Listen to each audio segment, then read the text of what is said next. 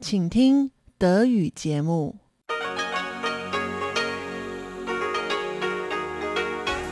Hier ist Radio Taiwan International.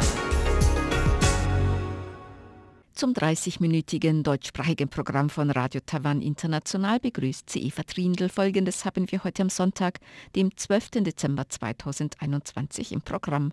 Im Wochenendmagazin berichtet Karina Rother über Lieder aus gesellschaftlichen Bewegungen der vergangenen Jahrzehnte und welche Bedeutung sie für Taiwan haben. Danach folgt das Kaleidoskop. Heute geht es um Taiwans Beziehungen zu Honduras und den Salomonen. Nun zuerst das Wochenendmagazin mit Karina Rother. Der Tontempel. Ein sinnlich verdunkelter Raum im Taipeier Künstlerdorf Treasure Hill. Hier geht es heute ganz ums Hören. Der tschechische Architekt und Künstler Petir Danda spielt im Rahmen seiner Künstlerresidenz ganz besondere Lieder aus Taiwan. Sie haben die sozialen Bewegungen der letzten fünf Jahrzehnte geprägt. Letzte Woche haben wir bereits die Taiwan-Hymne Mei Li Dao und ein taiwanisches Arbeiterlied kennengelernt. Vorgestellt hat sie der Co-Moderator der Veranstaltung, der taiwanische Journalist Brian Chiu. Mit ihm werden wir heute zwei weitere Protestlieder kennenlernen.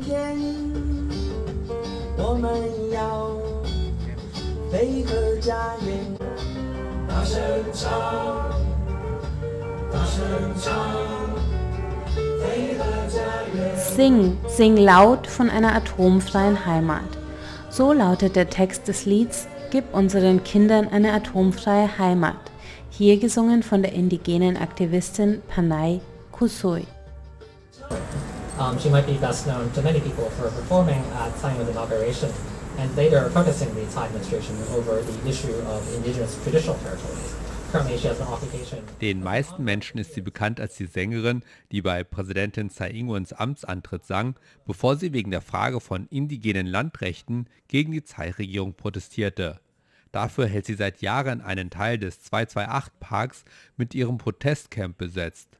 Was bei Protestmusik aus Taiwan interessant ist, ist, dass die Stärkung der taiwanischen Identität oft mit einer wachsenden Umweltbewegung einhergeht. Die Idee war, dass man Taiwan dieses Stück Land verteidigen wollte gegen die von außen gekommene Kuomintang, die seine natürlichen Rohstoffe ausbeutete, um sein ideologisches Ziel zu verfolgen, nach China zurückzukehren. Daher sind die Bauernbewegung, Anti-Atom-Bewegung und die Umweltbewegung geprägt von dieser aufkeimenden taiwanischen Identität. Das ist interessant, zum Beispiel auch im Vergleich zu Südkorea. Südkorea und Taiwan sind beides ehemalige Diktaturen, die etwa zur gleichen Zeit demokratisch wurden. In Südkorea ist die Arbeiterbewegung viel stärker als die Umweltbewegung, während sie in Taiwan viel schwächer ist aber gleichzeitig hat die Umweltbewegung in Taiwan viele Forderungen der Arbeiterbewegung übernommen, zum Beispiel was Bauernrechte angeht oder die Rechte derer, die durch Freihandelsabkommen geschädigt worden waren. Musikalisch ist es auch sehr interessant, weil die Version von Panay aus dem Jahr 2014 die Volksmusiktradition fortsetzt, während sich in der Zwischenzeit schon viele taiwanische Songs in Richtung Punk als Protestmusik orientiert hatten. Es ist auch interessant, dass indigene Musiker erst in den letzten Jahren Genres wie Hip-Hop für sich erobern zu beginnen. Gesellschaftlich wurden sie lange als Singer-Songwriter gehandelt, die eher in die folkige Ecke passen. Panay ist ein Beispiel dafür. It's also uh, indigenous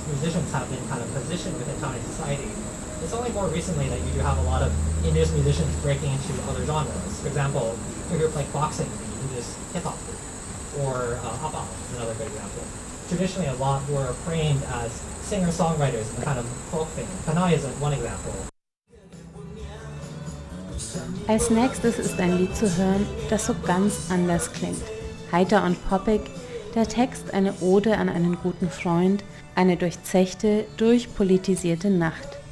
Die Melodie steht im starken Kontrast zum traurigen Anlass dieses Lieds mit dem Titel Nylons letzter Wunsch, geschrieben von der Pro-Unabhängigkeitsgruppe LTK Commune.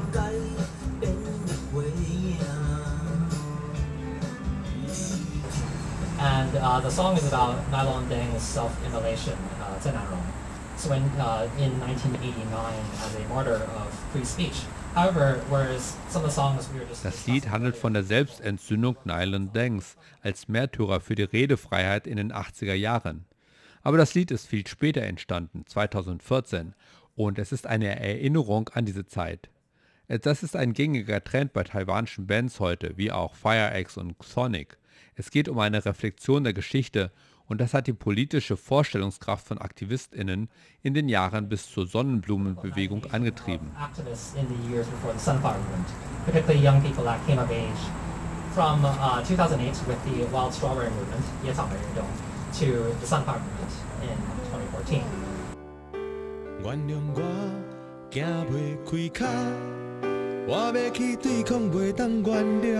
Auch der letzte Protestsong bricht mit den Klischees der folkigen oder linken Protestmusik. Poppig und frech und ganz auf Taiwanisch gesungen, kommt Island Sunrise von Fire X daher. Es ist ein Lied, gerichtet an die besorgte Mutter des Singenden, der in der dunklen Nacht tapfer dem Mond entgegenschreitet. Er verspricht ihr Hoffnung auf eine bessere, hellere Zukunft und tröstet sie beschwörend mit dem letzten Satz, heute ist der Tag des tapferen Taiwaners gekommen.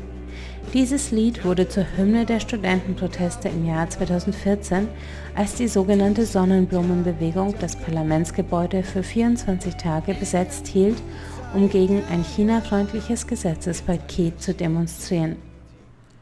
Es ist das jüngste Protestlied, das Peter Danda und Brian Show an diesem Abend vorstellen, aber vielleicht nicht das letzte. Das sagt Veranstalter Peter Danda, der schon den nächsten Tontempel plant. The, those events they run for one month and this was just like one die Veranstaltungsreihe wird einen Monat lang laufen. Das war eine davon. Die anderen sehen anders aus. Es ist nur eine kurze Zeit, aber ich hoffe, in der Zukunft gibt es noch einmal einen Soundtouri oder Yin Miao auf Chinesisch. Vielleicht sogar als regelmäßige Veranstaltung. So it's a short time, it's just a kind of experiment, but I hope in the future there can be like a second sanctuary or In Miao. Um, and it could be like a regular program. Als nächstes hat er Storytelling-Formate und experimentelle Live-Musik geplant. Sein Resümee? As with all experiments, there are some limitations. So, yeah, it's actually um, part of my residency project and the proposal. So I, before that I didn't know Wie mit allen Experimenten war es auch hier so, dass es ein paar Einschränkungen gab. Das Projekt war Teil meiner Bewerbung auf die Künstlerresidenz. Damals wusste ich noch nicht, wie herausfordernd die Umgebung dort sein würde.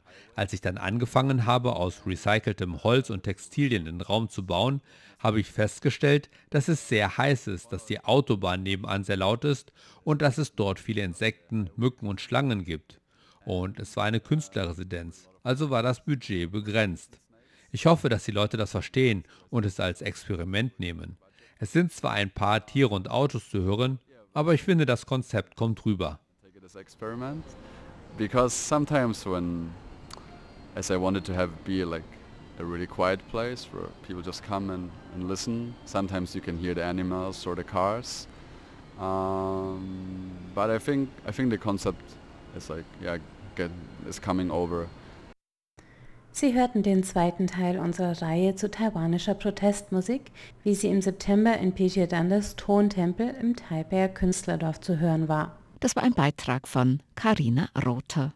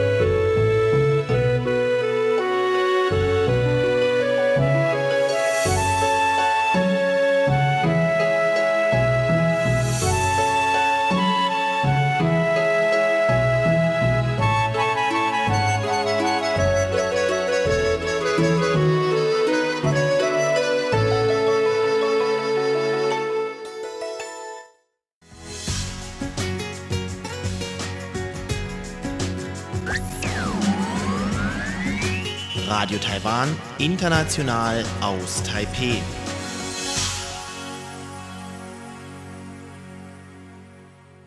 Nun folgt das Kaleidoskop mit Chobihui und Tatjana Romig. Heute geht es um die Beziehungen Taiwans mit Honduras und den Salomonen, einem früheren diplomatischen Verbündeten Taiwans. Diese Sendung ist eine Wiederholung vom Dienstag. Mittlerweile hat Taiwan einen weiteren diplomatischen Verbündeten verloren, nämlich Nicaragua. Damit unterhalten nun nur noch 14 Staaten offizielle diplomatische Beziehungen mit der Republik China Taiwan.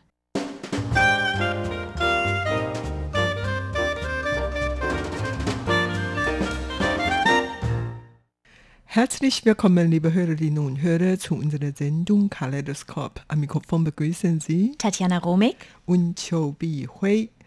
In der heutigen Kaleidoskop-Sendung geht es um zwei diplomatische Verbündeten Taiwans, nämlich Honduras und die Salomonen.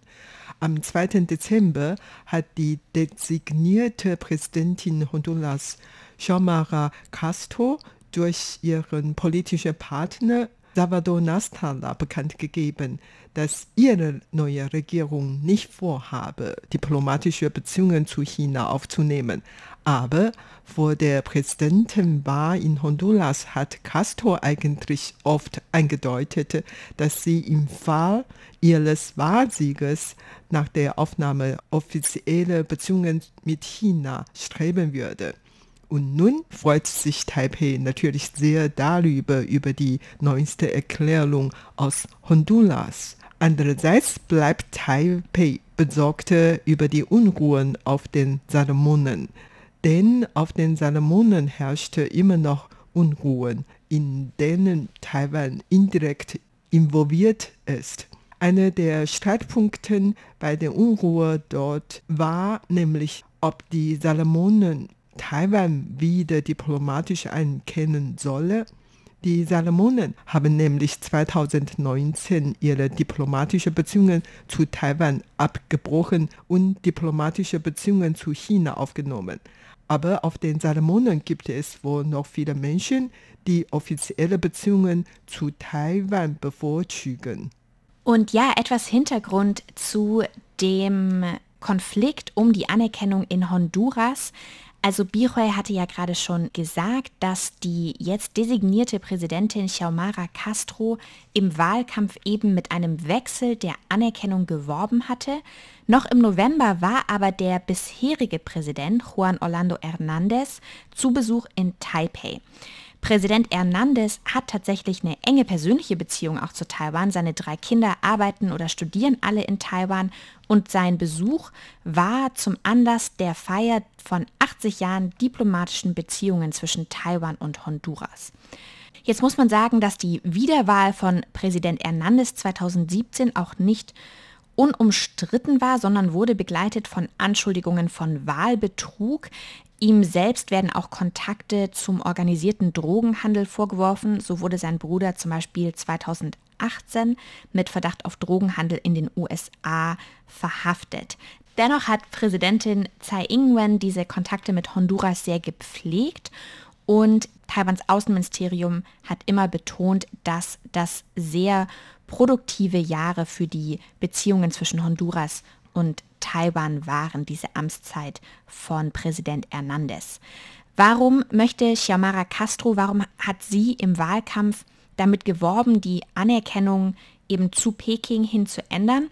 Sie hat im Juni auf ihrer Facebook-Seite geschrieben, ich glaube an Multipolarität und daher schlage ich vor, Beziehungen mit Festlandchina aufzunehmen. Und das würde Honduras helfen, sich in den weltweit größten Markt zu integrieren. Also zwei wichtige Punkte haben wir hier. Einmal natürlich die wirtschaftliche Anziehungskraft des chinesischen Marktes andererseits auch eben durch die Kontakte, die Beziehungen zu China vielleicht ein Gegengewicht zum Einfluss der USA zu haben, die zwar die Schutzmacht und auch der Haupt Handelspartner von Honduras sind, aber das führt eben auch zu gewissen Abhängigkeiten. Ja, genau. Also viele Länder möchten natürlich, wie gesagt, auf ihre eigenen Wege gehen. Also die wollen keine Schutzmacht von irgendeiner Großmacht sein und daher die betonen, dass die unabhängig und souverän alles entscheiden könnten. Allerdings Honduras liegt eigentlich in der Karibik und im Hintergarten von den USA und die USA achten natürlich besonders darauf, ob diese Länder was Neues tun, ob die ihre diplomatischen Beziehungen zu Taiwan abbrechen und zu China aufnehmen möchte.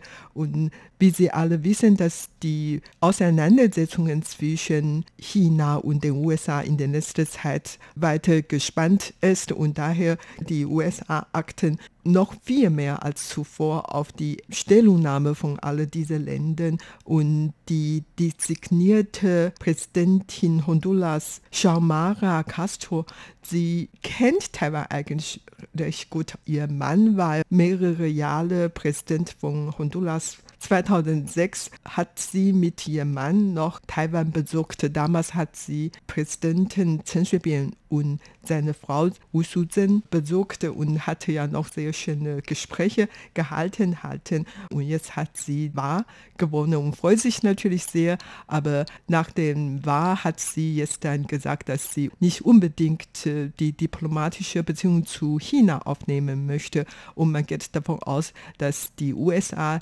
hat ja starken Druck auf Honduras ausgeübt und Honduras ist wirtschaftlich und politisch und in vielen Bereichen sehr abhängig von den USA. Insofern, da müssen sie natürlich den Druck aus den USA nachgeben. insofern bleibt ja zuerst mal so, aber man ist ja gar nicht wirklich ganz sicher, ob Honduras ihre Meinung noch ändern würde. Vielleicht werden die doch China diplomatisch anerkennen, wenn China noch mehr wirtschaftliche Interesse anbieten könnte. Und der Konflikt über diplomatische Anerkennung zwischen Taiwan und China, der hat sich in der letzten Woche noch in einem anderen Staat gezeigt, und zwar auf den Salomoninseln oder auch Salomonen. Und dort kommt es seit etwas mehr als einer Woche in der Hauptstadt Honiara zu gewalttätigen Unruhen, die sich eben auch und insbesondere gegen chinesische Geschäfte und Gebäude richten.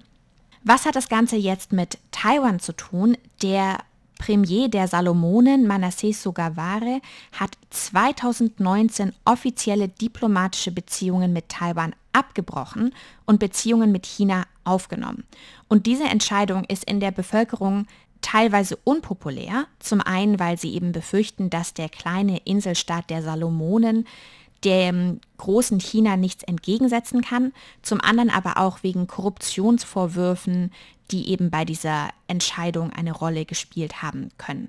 Außerdem wird auch der Umgang Chinas mit Minderheiten, auch insbesondere mit religiösen Minderheiten, kritisiert. Die Salomonen sind christlich geprägt und auch Chinas Einparteienstaat wird kritisiert, da die Salomonen eben ein demokratisches System ist.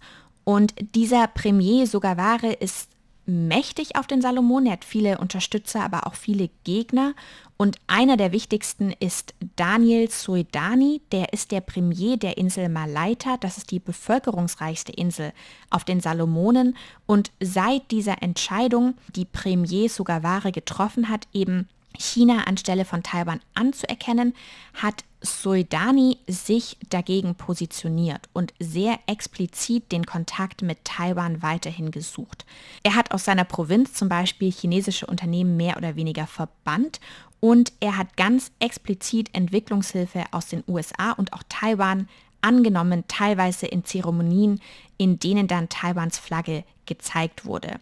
Und Soidani war auch diesen Sommer im Jahr 2021 für eine Krebsbehandlung in Taiwan, was auch in China auf Kritik stieß. Ja, genau. Also auf den Salomonen herrschte eigentlich schon seit immer Unruhen, sei es groß, sei es klein, aber es hat immer welche Probleme gehabt. Überhaupt ist dieses Land sehr arm, hat ja wirtschaftliche Probleme und die Natur wurden durch Chinesen zerstört. Also die Chinesen oder Ausländer sozusagen, kaufen sich viele Land dort und die Ressourcen alle weggenommen, sodass die Leute dort eigentlich auch sehr unglücklich damit. Und trotzdem, man hat noch gewollt, dass aus den China viel Geld zu bekommen. Eigentlich als die Salomonen 2019 China diplomatisch anerkannten, hatte damals China eine Finanzhilfe von mindestens 200 Millionen US-Dollar versprochen. Und damals hat der Premierminister Solomones sogar Ware noch zu den ABC von Australien gesagt, dass Taiwan eigentlich in vieler Hinsicht ganz nützlich für die Salomonen ist sei es im Bereich Wirtschaft oder Politik. Eigentlich hat Taiwan jetzt nur 15 diplomatische Verbündeten in der ganzen Welt, darunter Honduras, der, wie gesagt, jetzt noch diplomatische Beziehungen zu Taiwan unterhält. Man hofft natürlich, dass die Salomoneninsel vielleicht doch zu Taiwan wenden könnten. So könnte Taiwan ein neuer Verbündeten gewinnen. Und das sollte als ein großer Erfolg für Taiwans Außenpolitik sein. Genau, und dazu hat nämlich zum Beispiel der Führer der Opposition auf den Salomonen, Matthew Whale, der hat gesagt, wenn er Premierminister wäre, würde er die Bevölkerung in einer Abstimmung über die Anerkennung von China oder Taiwan abstimmen lassen. Das heißt, dieses Thema der Anerkennung ist definitiv auch für die folgenden Regierungen etwas, um das weiter gestritten wird. Wie geht es jetzt weiter auf den Salomonen? Eine Befürchtung ist, dass die alten ethnischen Spannungen sich eben anhand dieses Konfliktes weiter vertiefen und wieder aufreißen.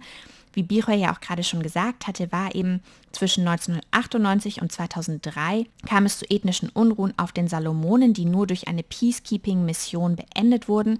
Und vor allem die Länder in der Region, Australien, Neuseeland etc., die befürchten natürlich, dass nun eben anhand dieser Frage Taiwan oder China wieder der Konflikt entlang alter Gräben aufgerissen wird, der eben damals sich auch zwischen den Einwohnern von Malaita, dieser bevölkerungsreichsten Insel, und anderen Minderheiten abgespielt hat. Und eben Malaita ist jetzt diese Insel, die sich so sehr für eine Annäherung zu Taiwan einsetzt. Und wie wir vorhin gesagt haben, pflegt Taiwan zurzeit nur mit 15 Ländern der Welt diplomatische Beziehungen. Und seitdem die Präsidentin Tsai Ing-wen 2016 das Amt eingetreten ist, dann hat Taiwan sieben Verbündeten verloren. Diese sieben Verbündeten haben sich zu China gewechselt. China hat damals die sieben taiwanische Verbündeten auf ihre Seite gezogen, weil China damals viele Probleme mit der neuen Tsai Ing-wen-Regierung gehabt hatte. Aber inzwischen hat man wohl gemerkt, das handelt sich eigentlich nicht mehr nur um die Probleme zwischen Taiwan und China, sondern eher die Probleme zwischen den USA und China. Wie Sie alle wissen, dass die Beziehungen zwischen China und den USA seit 2018 eigentlich immer weiter verschlechterte und die haben viele Streitigkeiten in mehreren Hinsichten, nicht nur im Handelsbereich oder politisch, Technologie, in der Militär, sondern auch in vielen Bereichen wie zum Beispiel Außenpolitik und vor allen Dingen Honduras legte, wie wir vorhin gesagt haben, fast in den Hintergarten von den USA. Und daher, die USA kann natürlich es gar nicht dulden, dass China in diesen Bereichen auch ihren Einfluss geltend machen möchte. Und so hat die USA zum Beispiel 2020 also noch während der Trump-Regierung, einen sogenannten Taipei Act verabschiedet. Das Gesetz sieht vor, die Länder, die gute Beziehungen zu Taiwan fördern, bekommen sie mehr Unterstützung von den USA und hingegen diejenigen Länder, die ihre diplomatische Beziehungen zu Taiwan oder überhaupt ihre Beziehungen zu Taiwan in allen Bereichen abnehmen, dann würden sie von den USA etwas schlechter in Anführungszeichen behandeln. Daraus kann man eigentlich sehen, dass die USA Taiwan wirklich sehr unterstützen und setzt sich auch sehr für Taiwans Außenpolitik ein. Und das war's für heute in unserer Sendung Kaleidoskop. Vielen Dank für das Zuhören. Am Mikrofon waren Tatjana Rumig und Chobi Hui. Das war das Kaleidoskop, eine Wiederholung vom Dienstag. Mittlerweile hat Taiwan einen weiteren diplomatischen Verbündeten verloren, nämlich Nicaragua damit unterhalten. Nur noch 14 Staaten offizielle diplomatische Beziehungen mit der Republik China, Taiwan.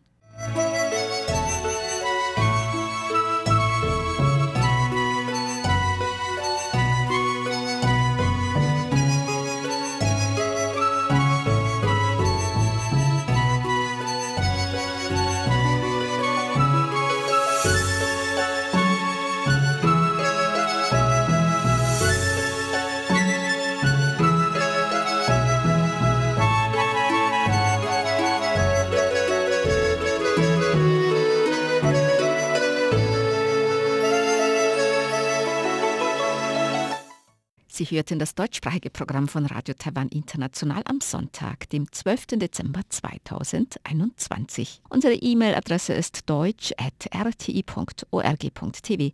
Im Internet finden Sie uns unter www.rti.org.tv, dann auf Deutsch. Dort finden Sie auch Nachrichten, weitere Beiträge und Links zu unserer Facebook-Seite und zu unserem YouTube-Kanal. Über Kurzwelle senden wir täglich von 19 bis 19.30 Uhr UTC auf der Frequenz 5000 1900 Kilohertz. Das, liebe Hörerinnen und Hörer, was für heute in deutscher Sprache von Radio Taiwan International. Wir bedanken uns bei Ihnen ganz herzlich fürs Zuhören. Am Mikrofon war Eva Trindl.